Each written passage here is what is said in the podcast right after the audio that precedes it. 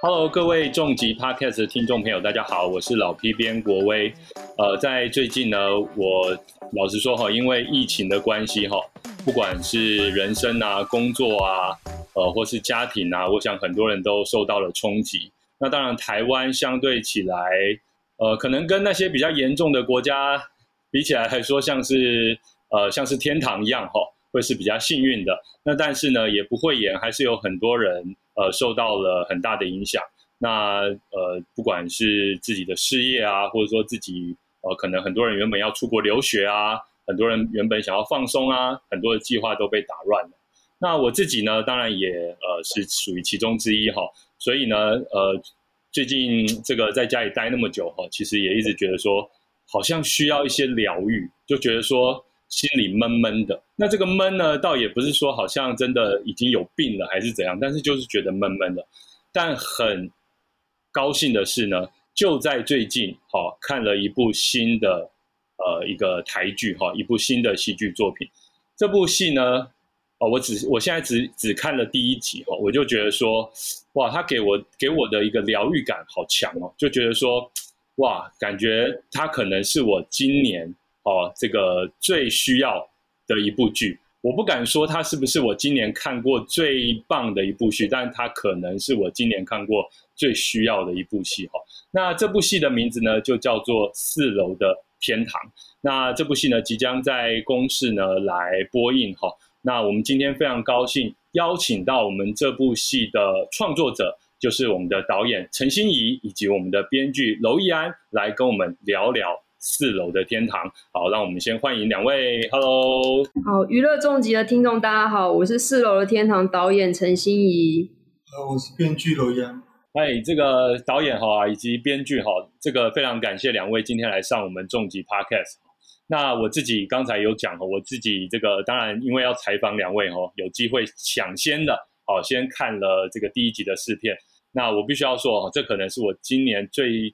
就感觉最需要的一部戏剧哈，那我其实呃一开始看到这部戏呃的预告的时候，我其实当然一开始就会被这个我们黄秋生哈大飞哥所吸引哈，然后呢又看到了这个剧的呃其他的卡司哦，让人非常的期待。那但是我看到第一集之后呢，我就发现哎，它的这个标题哈让我感到很熟悉。我就看到了这个心灵的伤，身体会记住这样一句话。哎，我就想到说，哎，这好像是一本呃，这个很很前阵子也是蛮受到讨论的一本呃翻译书，它的这个主题哈。哎，所以说一开始先想要请问一下，呃，这个新一导演以及易安编剧哈，两位也合作蛮久了哈，合作过很多的呃这个作品，为什么这一次会想要？呃，就是从这样子的一个主题来开发这样的一个作品呢，可不可以先请这个导演来呃帮大家解惑一下？哎，对，这个是一个关于一个神秘的推拿师，然后他的手有一种神秘的疗愈的能量，这样。然后想要透过就是呃，你刚刚有提到就是心灵的伤，身体会记住吗？那的确，那个是一本书的灵感来源。然后，但是这整个过程也是我等于说我过去十几年在拍摄一些纪录片的一些田野调查的过程。然后发现，比如说不管是舞者啊，或者是拍了一些剧场的演员啊，或者是说接触到各式各样的人，包含我们自己团队或者是。呃，身体呃，身体本身多少都会有一些职业病嘛，比如说剪接师有手的问题啊，然后摄影师有腰的问题啊之类的，然后就慢慢从这个身体上的病痛开始一层一层像剥洋葱的方式去发现说，哎，好像很多呃身体的疼痛，它跟心理的一些纠结或创伤是有关系的。那这两个东西有一个神秘的连接。然后就很想要透过四楼的天堂，从各个不同的角度去探讨这个问题。这样了解，要这个导演之前，呃，包括像是《行者》这部纪录片，又或者说像人呃《流浪神狗人》呃《一席之地》一些作品，其实都探讨了这个不同的算是职业或不同的社会阶层他们的一些状况哈。然后就是在这些案例以及田野调查当中，发现了您刚才讲到这个状况，是吗？对对对，主要就是呃，一开始我们就会比如说哦哪里受伤嘛，比如说腰受伤啊，手肘受伤，妈妈手啊，或者是肩颈因为呃工作压力太大而而肩颈很酸痛啊什么，一开始都会是这些身体的状况。但是慢慢就会一不断的在，比如说我们填掉了十几位呃推拿师或中医师嘛，然后也有填掉一些心理咨商师，就慢慢发现说，哎，很多这这一类的伤，它并不是表面的那个身体的伤而已。比如说有一些人是哦压呃，比如说他个性上面就很紧张，压力很大，或者是怎么样，他他他的呃肩膀啊背啊就会比较容易紧。那或者是我们中文体系里面，其实有蛮多有意思的，比如说我们都会把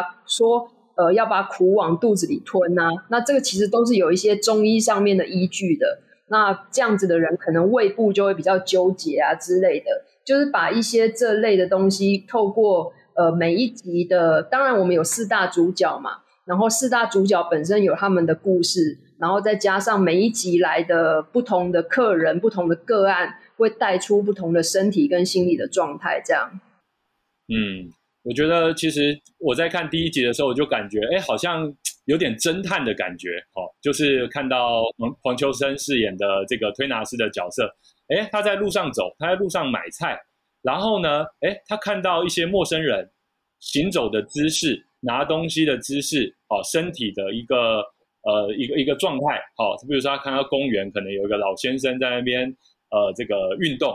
哎，他好像就像一个侦探一样，哦，好像福尔摩斯一样，就是在想，哎，从他的身体可能可以推理出来什么东西。我觉得这个其实是非常有趣的一个一个一个呈现方式哈。那我也很想要了解一下，就是说，哎，那呃，这次我们这个编剧哈，这个我们易安编剧在这一次的创作当中，这两位是一起想出这样子一个一个故事吗？还是说？呃呃，有有不同的出发点，然后后来都在了一起。因为当初是呃阿宝陈经理他找我写，一开始是个电影电影的剧本，哦，然后来对后来后来我们才改成，因为觉得好像感觉我们比较适合用剧的形式，然后每一集一个主要的呃来来宾的这样的方式来呈现，对，大概。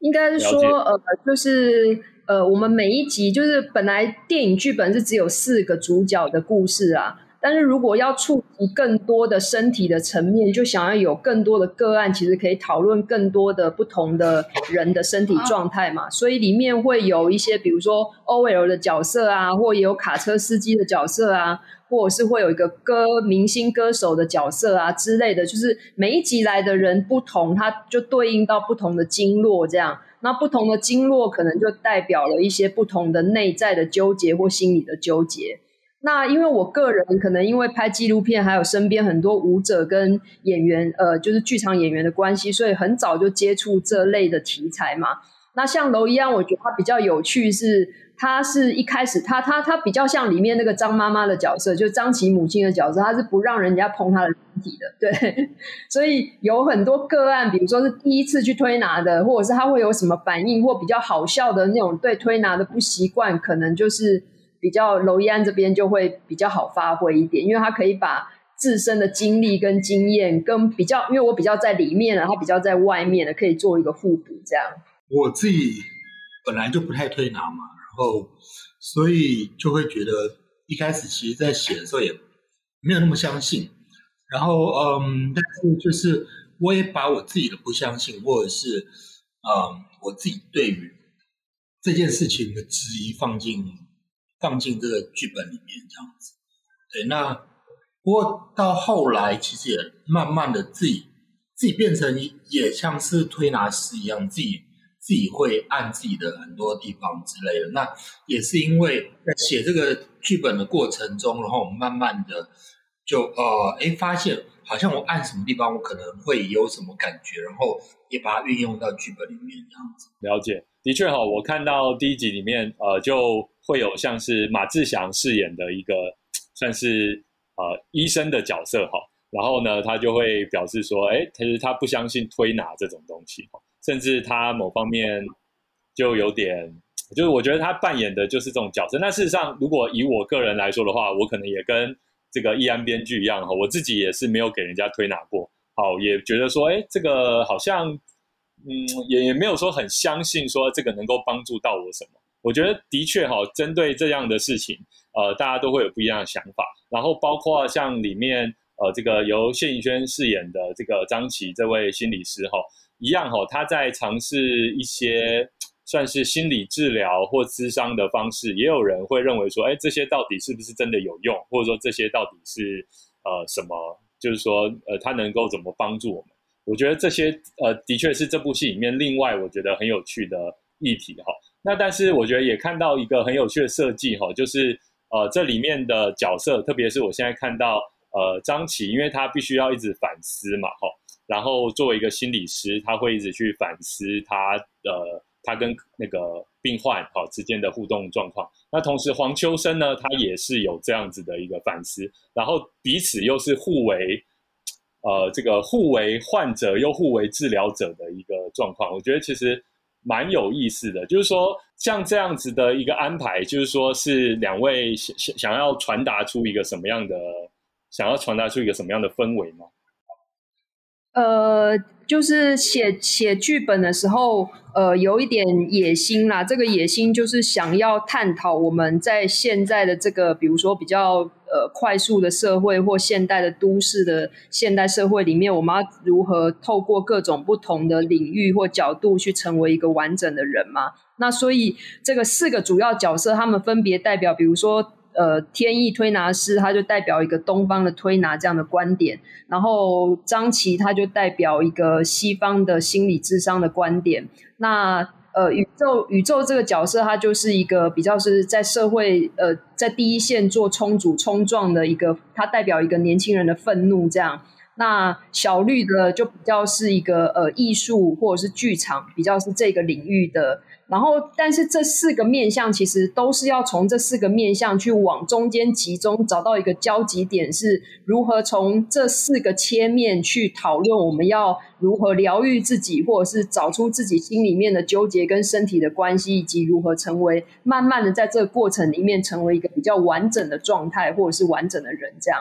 因为就有点像是第一集天意。呃，他们有一个对话嘛，那个张琪就是谢盈萱，他问一句说啊，他到处都是破碎的灵魂，但是天意马上可能就想一想，就说他会觉得没有人是完整的，对，那所以比如说这样的概念，每个人心里面都有一个纠结啊，然后我们其实每个人都有，就是预告里面有一句台词是，呃，人必然有病嘛，人因病而完整，这大概是这个剧想要透过这四个面向去探讨的，这样。嗯，的确哈。那第一集的时候，其实就把呃几个主要的角色，他们算是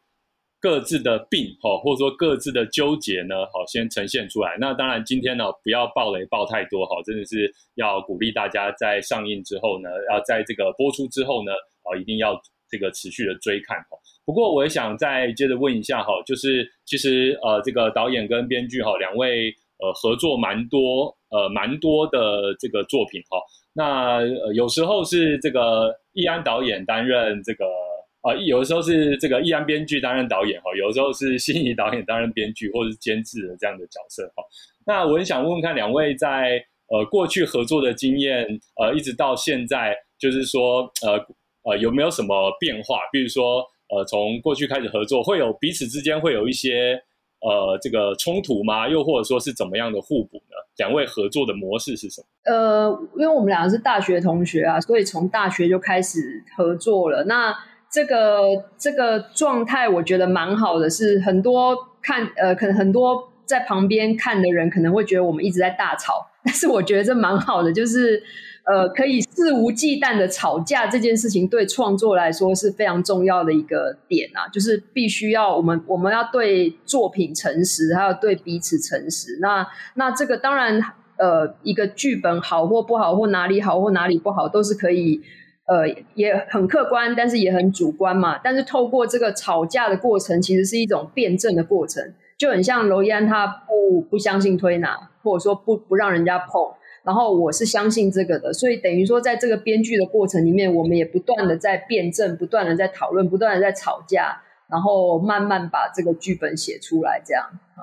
所以是两位的合作方式是很直白、直来直往这样子。那易安编剧这边有这个长有，就是说你有感觉说跟这个新义导演合作那么久，彼此之间的合作方式有什么样的变化？应该是说，嗯，他比较感性，那我比较理性。对，那所以，嗯，我在处理不同，我跟他处理不同的地方，可能有不不一样的呃。方向，然后我有时候我会更从结构或者是逻辑去去走，然后他他再来，他可能看看过我写的，他可能会有一些不满，就觉得可能呃感情厚度不够，他就会去再来补足那个部分。那或者是可能呃我自己跟他其实之后我的电影还没上映嘛。顺便宣传一下，该死的阿秀，对，应该是明年上映。对，那就是呃，那个也是他他编剧嘛。对，那就是呃，状况也正好又相反，就是我先写，然后他又改，然后我再我再回来再改。对，那那嗯，那个状状况就是其实我们有一点点互补，然后他的他他的那个情感的部分，我觉得是可以丰富我自己的作品。很多这样，嗯，两位就这样子算是互补，然后透过很直白的，好这个互相互相讨论，哈，来提升这个作品它的可看度，哈，我觉得，呃，我觉得是非常有有有有意思的的一个搭档，哈。那呃，这次其实呃要打造一个疗愈人心的地方，哈，呃，要从这个故事呃的几位主角来切入。呃，这样子的一个疗愈剧哈，我觉得是应该也是两位的一个新的尝试啦哈。那这次我们在讲这个四楼的天堂，那当然如果看第一集哈，大家就会知道说哦，因为刚好这个呃这个我们黄秋生好饰演的这位推拿师呢，他的呃算是营业地点呢就在一个公寓的四楼，然后他的。呃，里面呢就挂着一个天堂这样子，于是就说四楼的天堂。那但是除了这个之外呢，还有没有什么意涵哦？想请两位先透露一下，为什么会叫做四楼的天堂？嗯，哎，这个剧名的发想，因为我们大概剧本是从二零一五年就开始发想的剧本了。那在更早期的时候，有一位剧场导演叫王敬敦，然后他有参与前期的一些企划。那这个剧名是他他想的这样。那那个时候的讨论就是，呃，四楼，四楼是一个对对东方来讲是一个禁忌的概念嘛，因为有谐音嘛，所以是四楼。一般医院不会有四楼 这这个楼层这样，所以它本来就是禁忌了。那天堂好像又是一个呃冲突的概念，就是哎，它好像是一个天堂。那那这个天堂的匾额也是别人送给天意的。那所以就刻意想要做制造一个冲突，因为他没有任何招牌，其实这是一个私人的按摩会所，所以呃推拿会所，所以它并没有任何的招牌。然后有一点传说神秘的地方，被人家昵称为四楼的天堂，这样有一个这样冲突的含义，这样嗯，基本上像是那种隐身在这个这个这个呃，其实基本上也不是这个大的店面，好，也不是在一楼，也没有什么扛棒，好。基本上就是一些老顾客，好，这个口耳相传才知道这个地方，好，就就就秘密基地的概念这样。是是是，有有一点也是，他身处的地方可能也是比较龙蛇杂处的地方，它并不是一个什么哦很高级的会所啊这样子的的感觉，这样哈。那当然也跟天意这个背后，因为后面会揭露一些天意他自己的故事嘛，可能也跟他自己的故事本身的背景有一些关系，这样，嗯。是，所以我们就很好奇啊，因为我现在只看第一集啊，我就很好奇它的背后的故事到底它是一个呃，之前是卖叉烧包的呢，还是一个古惑仔呢？好，这到底是不是有没有跟我们秋生大哥过去的经历连接在一起？我真的觉得很好奇。好，那现在我真的还不知道哈，所以要等到之后这个正式开播之后，我才能够来发掘。但我现在真的是很好奇他呃背后的故事哈。那当然，感觉每一个角色他背后。呃，也都有故事哈，比如说刚才也讲到了，像是呃另外的呃的角色，像是由范少勋饰演的这个呃宇宙嘛，对不对？嗯，那其实我在看他的这个角色的时候，也是很有，就是说很有呃很能同理，也很能共感。因为老实说啦，哈，过去也当过一阵子的这个社运青年，哈，也曾经在某些地方呢，在那边挡挖土机啊，或者是挡那个推土车啊，挡警察这样子。然后看到里面的一些画面啊，然后他在讲的这些事情，也觉得说。这个这个真的是很有感触，很好奇说为什么会以这样子的一个背景来塑造这样的一个角色？呃，就可能这个剧跟我自己本身的一些创作的经历跟拍纪录片的经历其实是还蛮相关的。这样，那我在更呃几年前有两个。短片嘛，一个叫猪，一个叫阿霞的挂钟，然后都跟拆迁有点关系。这样，那因为台湾早几年有很多各地的拆迁运动，有很多呃朋友也都在里面声援啊，或者是组织者或运动者，所以身边也有一些这样子的朋友，这样。那等于说，在那个过程里面，其实有一个契机啦，是我前几年有发行纪录片《行者》嘛。那《行者》是讲吴哥舞蹈剧场林丽珍老师的故事。那因为本身自己拍纪录片，跟这些朋友呃很广。就是范围很广，有剧场的朋友，也有在做社会运动的朋友。那有一个朋友，他进去看了之后出来，他就大哭，这样，然后他就觉得说，做呃社会运动或他们在第一线做充足的人，他都觉得应该去上林丽珍老师的课。那我那时候就觉得，哎，很惊讶，他为什么有这样的想法？因为他觉得他们在。对，他们在他们在第一线做充足的时候，经常是呃运用自己的身体嘛，那全队是用身体在挡拆或者是挡一些警察，那那个长期对身体跟心理都是一种消耗。这样，然后他觉得呃看看完行者，很能够在林丽珍老师的不管是画或者是片子或者是感觉那样的课程，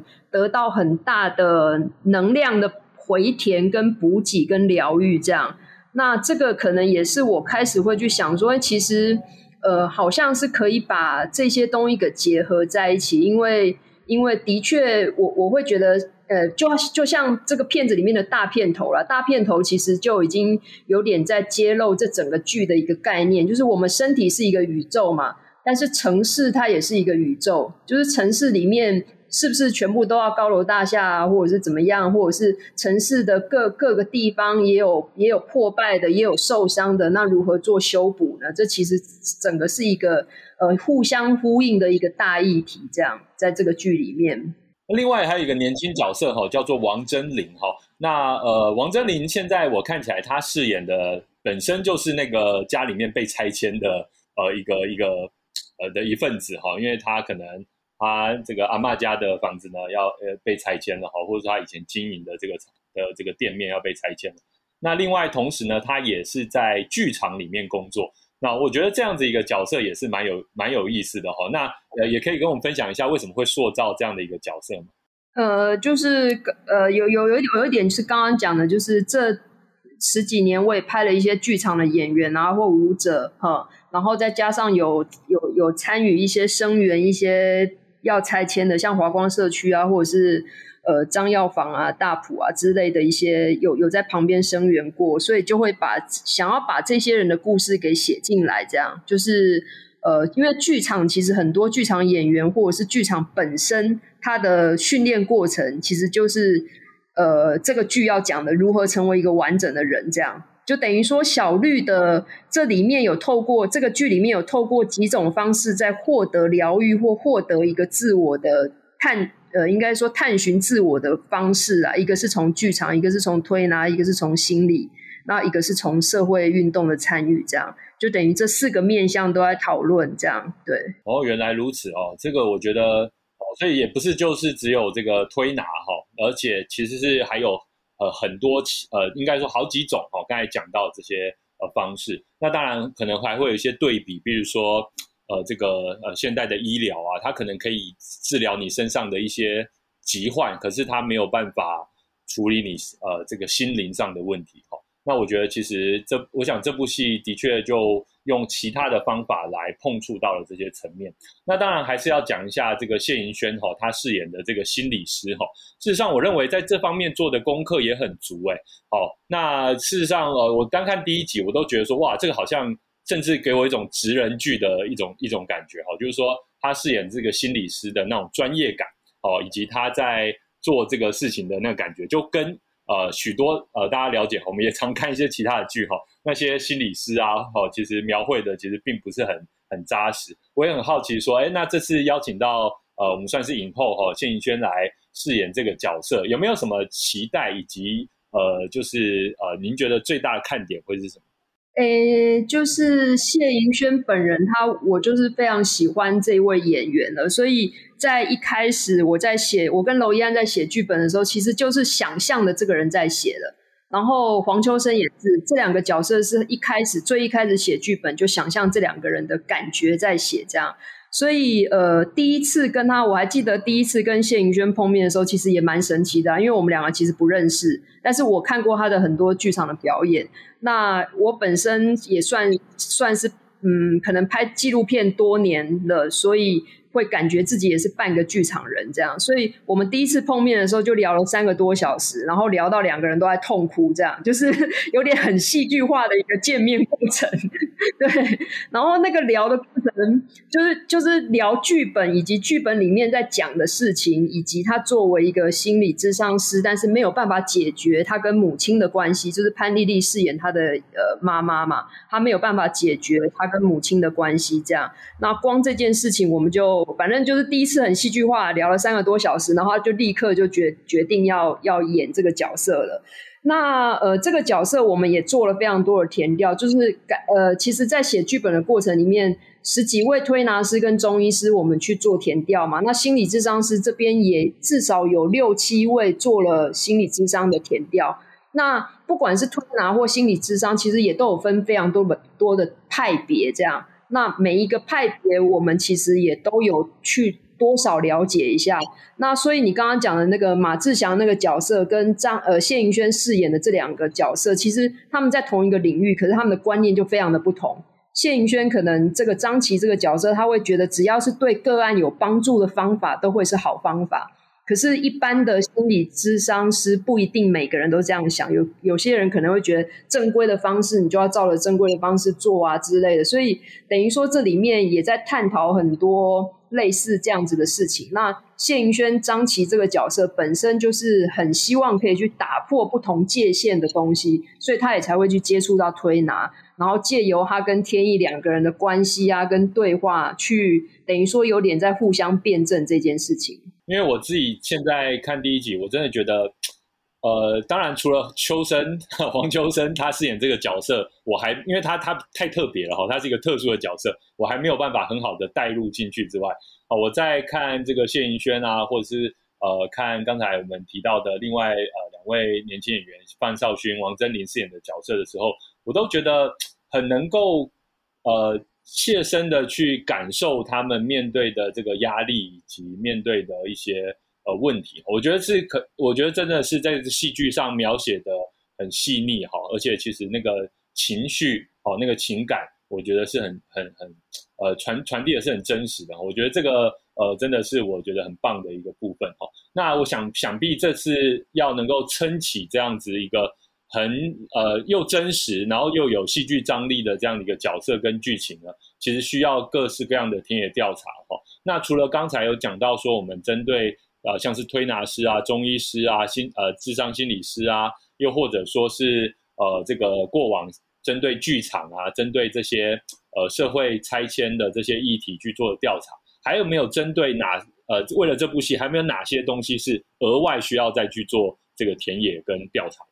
嗯，大概就是这几个领域做了很多的调查，像谢盈萱，呃，我们也让他去接触了好几位心理咨呃智商心理师，就是直接一对一的一对一的去讨论他们的职业。那我觉得对于他做这个角色的功课也非常的有帮助。那他除了去做一对一的，呃，就是问问关于这个职业的所有细节以外，他还会，因为我觉得那个谢盈萱她是一个非常好的演员，他他注意到非常非常多的细节，比如说包含说他应该要跟病患的身体距离要是什么，他这个都会问，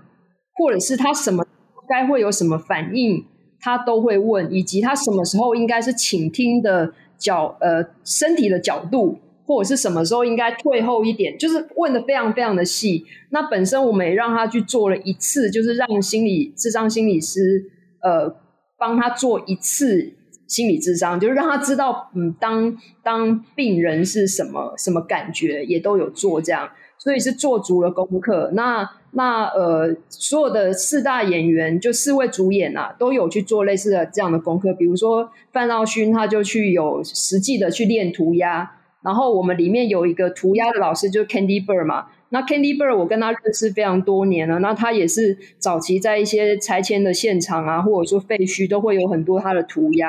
所以等于说也是借重 Candy Bird 他本身的经历，把他给加入进来这个剧里面。那范耀勋也去学了打鼓啊，所以里面他自己打鼓也都没有用替身，就自己打鼓、自己喷漆，然后这些全部都有去做填调。然后王真宁的部分就真的让他去剧场里面实习，这样包含说他是一个剧场的 crew 啊，他该怎么做。那所以里面剧场的那一 part，你看到的所有的工作人员是。真的都是剧场的工作人员，我们就真的在一个剧里面去有一个剧场，是真的有一个剧场导演在导戏的，把它给实际的，等于说把它给放进来，就是那些人不是在演戏啊，那些人真的是在做一出剧这样。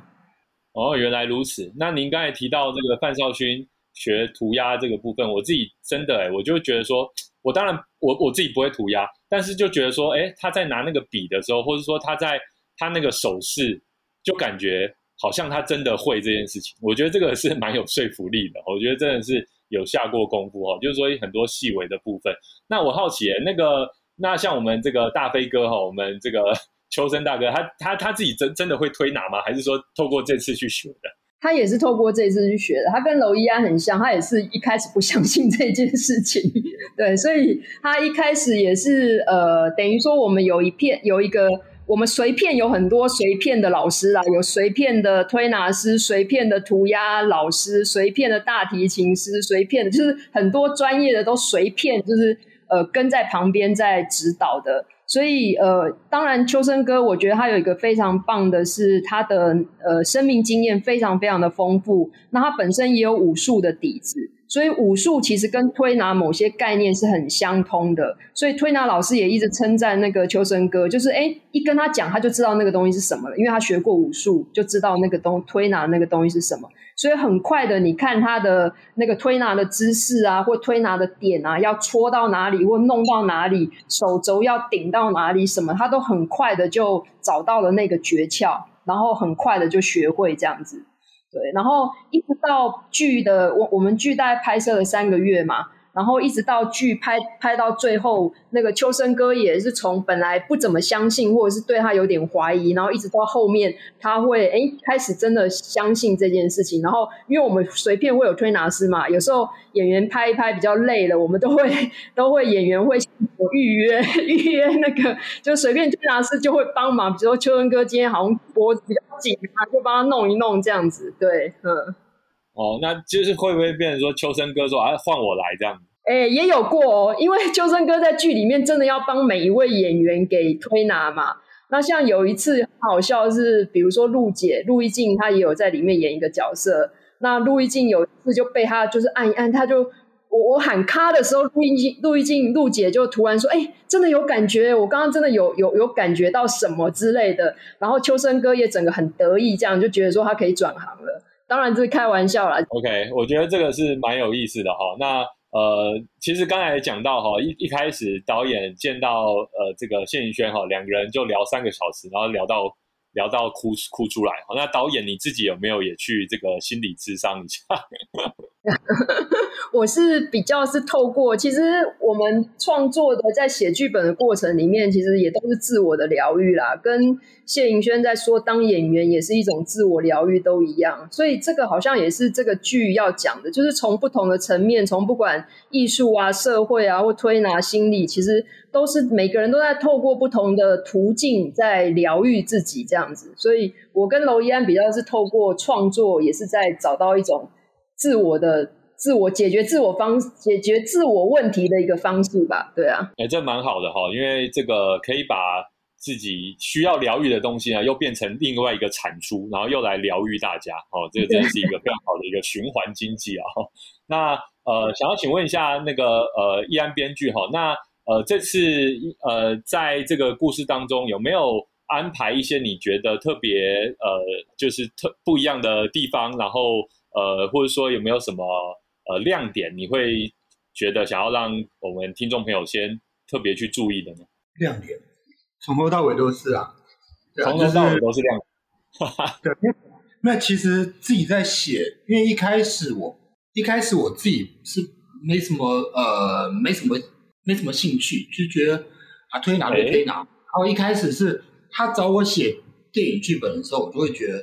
好吧，那就反正就当赚钱嘛，那就写写一写。但写的过程中，我慢慢不只是推拿这件事情，而是更多的东西进来了，包括在写戏剧的时候，在写小绿人那个戏剧的时的那天，那那他如何透过戏剧来。呃，让他自己变得不一样，或者是呃，张琪这个角色，就是嗯，谢云轩那个角色，他跟他母亲之间的关系，对，那写到后来，我其实呃，有一点点爱上这些这些角色，然后这些角色，他对我来说，好像好像也是我呃生命的某一个部分，某一块，然后在在那边整个。投射在那个里面，所以对我来说，其实呃，我会觉得观众会看到很多很感动的地方，就是呃，包括包括不只是不只是张琪跟他的母亲，或者是或者是小绿跟他的之前的之前的呃一些一些呃过去的爱情的一些困境，对，那那些东西，我觉得。呃，都会是观众蛮感动的地方。然后你要说亮点，其实我也不太会说。诶，我觉得，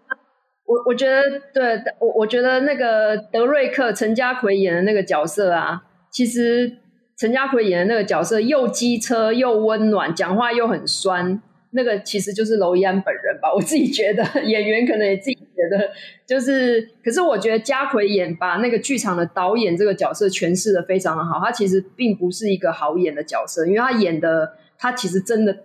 蛮机车的一个角色，可是他可以把他演的一个演成一个很温暖的，让观众有点感觉的，然后也是跟谢盈萱也有一个很好的互动，因为他们两个都是剧场演员，也非常熟嘛，也常常合作，所以等于说两个。这两个人的一些互动，应该说我们这些演员呢，都很有都很有那个底蕴跟状态，是完全在那个角色里面的。所以我常常在现场的时候，我是不太喊卡的，就是让他们自己继续演下去，这样。那那个那个部分都非常的好看，这样。哎，你说的这个亮点是真的是亮点，就是我真的觉得这次那个德瑞克这个角色很有意思，然后那我会觉得家奎。他把这个原本以为会变得很很呃，我也我也会担对，我也很担心观众会讨厌这个角色。然后，但是后来他其实演到后来，我我相信观众到后面会非常喜欢这个这个很反差很大的这样的一个角色。这样，嗯，就是他这个算剧场导演哦，看起来是要求很高，然后嘴巴很很毒，但是呢，看到。有才能的人又会很想要提拔他哦，然后又对作品很很高的要求。我觉得这后续的确会蛮蛮蛮值得呃继续这看一看这个角色的发展哦。那其实这次除了刚才讲的所谓的四大主角，还有很多其他角色哈，像是刚才也一直提到的呃，在剧中饰演张琪，也就是谢盈萱母亲的这位哦潘丽丽。那我觉得其实她也是演的非常的棒哦，那个很有张力，然后那种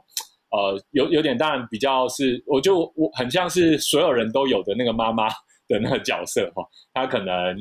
呃压抑，可能传统，可能心里面又是惦记的小孩，但是讲出来的话又是又又又会让让小孩觉得带着刺的那种感觉，我觉得大家都应该都会很有共感。那我觉得就是。在这个在这许多许多的角色当中，又有很多不同的线哦。那有呃这样子多线的叙事。那我很好奇，就是说，那在这个每一个角色他都有一个自己的扎实的一个背景的过程当中，会不会觉得说，哎，这个铺陈的时间不够啊，又或者说，呃，这个角色有会不会担心说，呃，不够时间来呈现他的角色的丰富性或什么？那如果要解决呃这样的问题的话，呃，两位用什么样的方式来处理？呃，就是主角们就是因为有十集的篇幅可以慢慢讲嘛，那这个稍微比较可以摊开来，呃，让让这个起承转合在这个十集里面完成这样。那我觉得对于我们编剧比较大的一个挑战，是因为它本来是一个电影剧本嘛，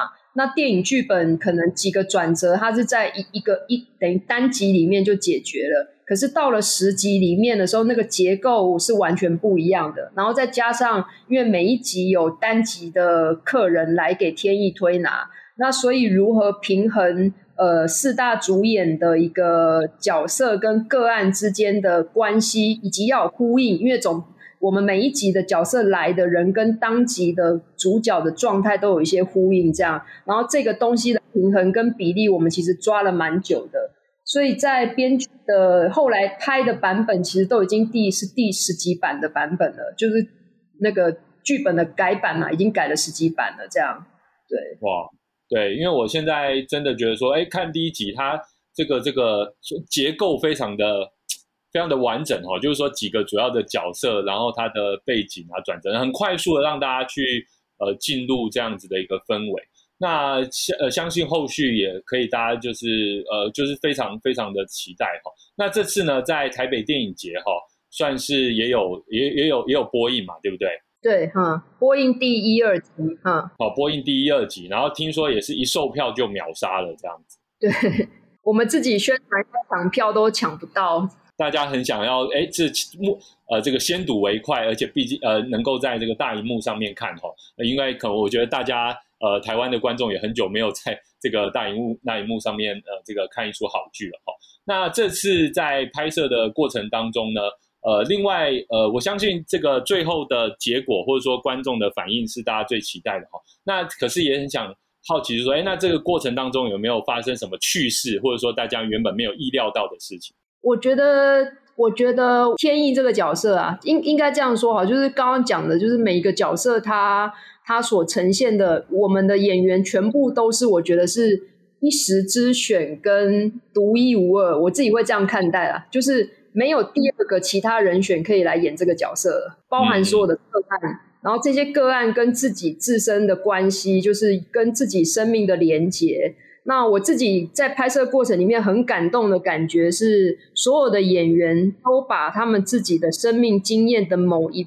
块。贡献给这个剧了，那这不是这不是所有的演员都会，或者是所有的剧都会有的一个状态啦。就是说，呃，你要跟这个角色有一些内在的呼应嘛，那你的生命经验里面跟这些有一个呼应，那这些东西自然而然你就会投入，就有点像我那个三个小时跟谢颖轩聊了三个小时，然后聊到痛哭流涕，那个也是他把一部分的自己给放进了这个角色。那同样，秋生哥也是，他把他很多在过往的呃拍了三百多部片啊，或者说他的人生经历啊，都给放了进来。那因为有一些梗现在还不能破啦，但是有一些背景是跟他自己自身的生命经验很相关的，然后他自己看了也非常有感觉，这样。光光我们在他第一次来台湾在顺台词，哦，第二次开拍前我们在隔离完之后在顺台词的时候，他顺到某一些场次的时候，他就有点顺不下去了。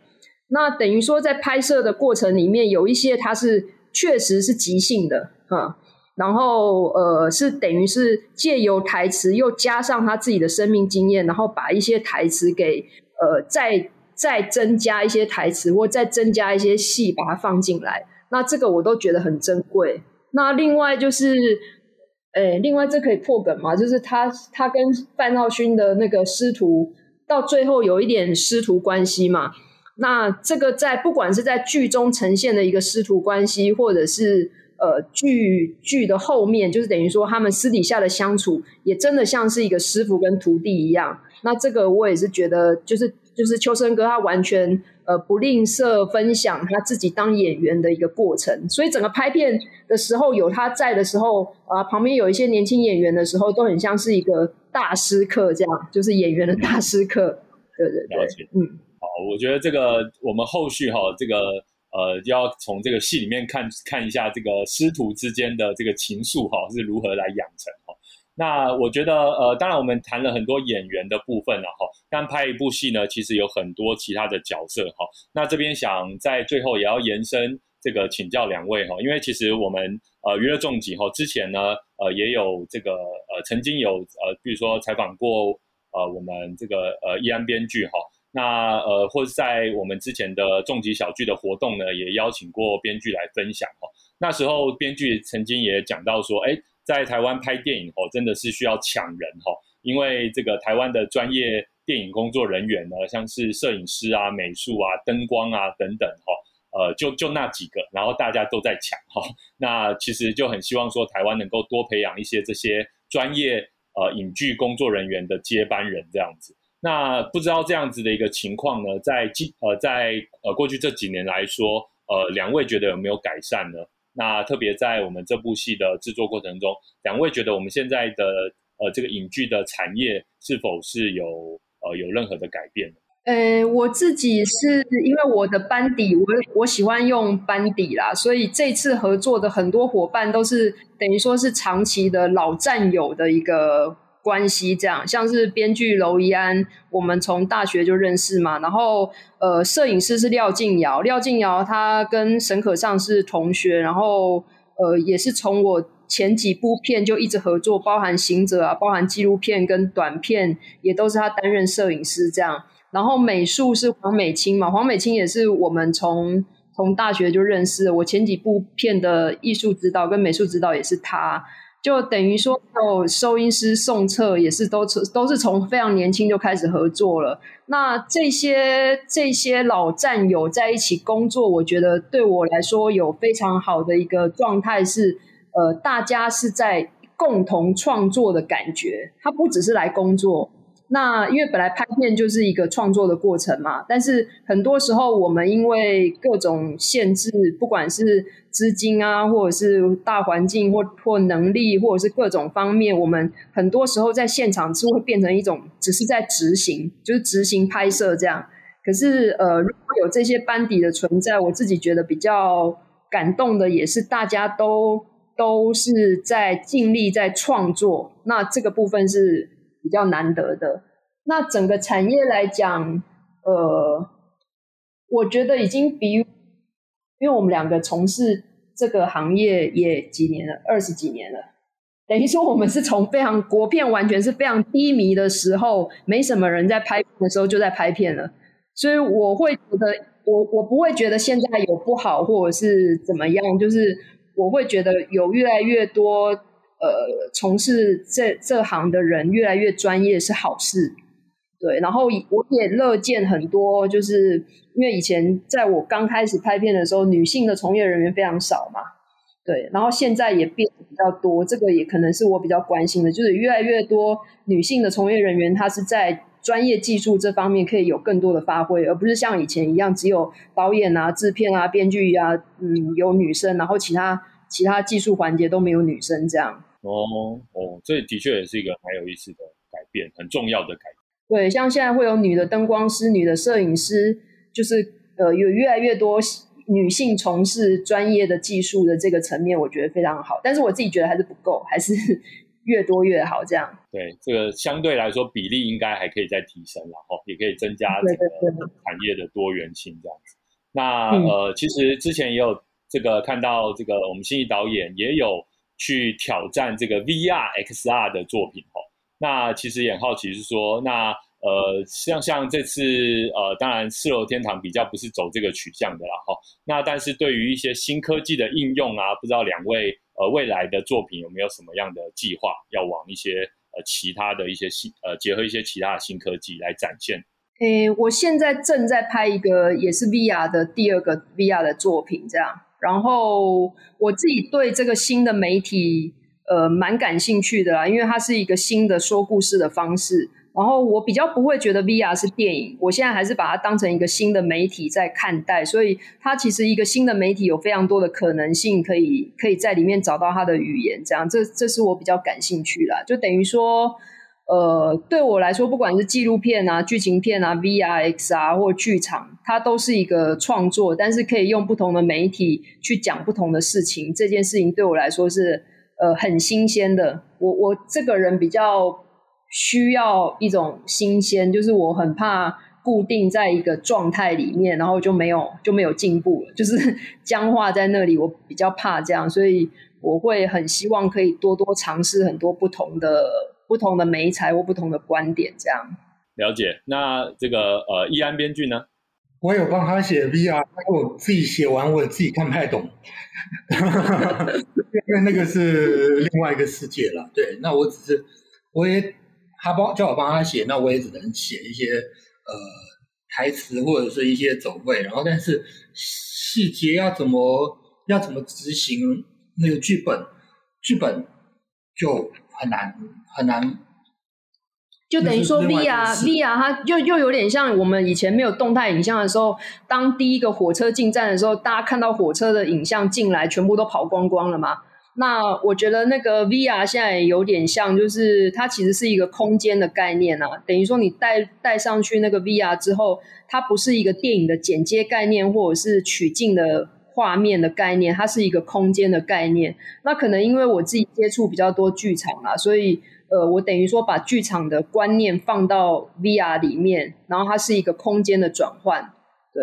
对，反正我觉得很多蛮有趣的，可以尝试啊。嗯，OK，那当然哈，我觉得呃，像呃导演、编剧两位哈这样创作者能够持续的呃这个带给我们一些创新的作品哈，这也是观众的福气哈。那这次呢，当然四楼的天堂哈即将在这个十月九号。来这个开始播映哈，那就是由在每周六的晚上九点到十一点，好一次播出两集。那因为总共的集数是十集嘛，好，所以说就连续五周哦就会来播映。那这次除了公视之外，还会有哪些频道播映吗？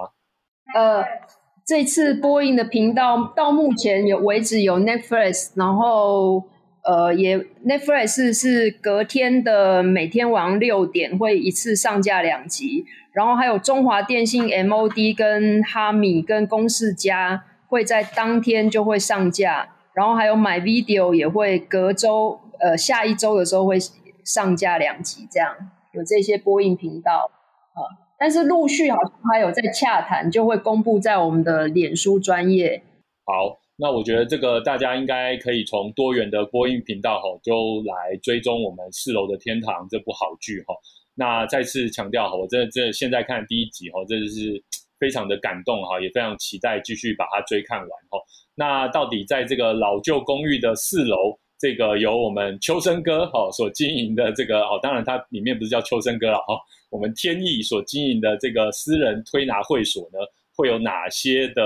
呃？贵客来访，然后他们又各自带着哪些的伤痛，不管是心理的伤痛，或是生理的呃一些伤痛呢，来到这边来跟秋生哥来互动呢？我觉得呃是非常值得期待的。那这部戏除了呃真的哈，就是卡斯非常的坚强，而且包括刚才讲的呃这些呃演员呢，也都做了非常深厚的功课哈，然后。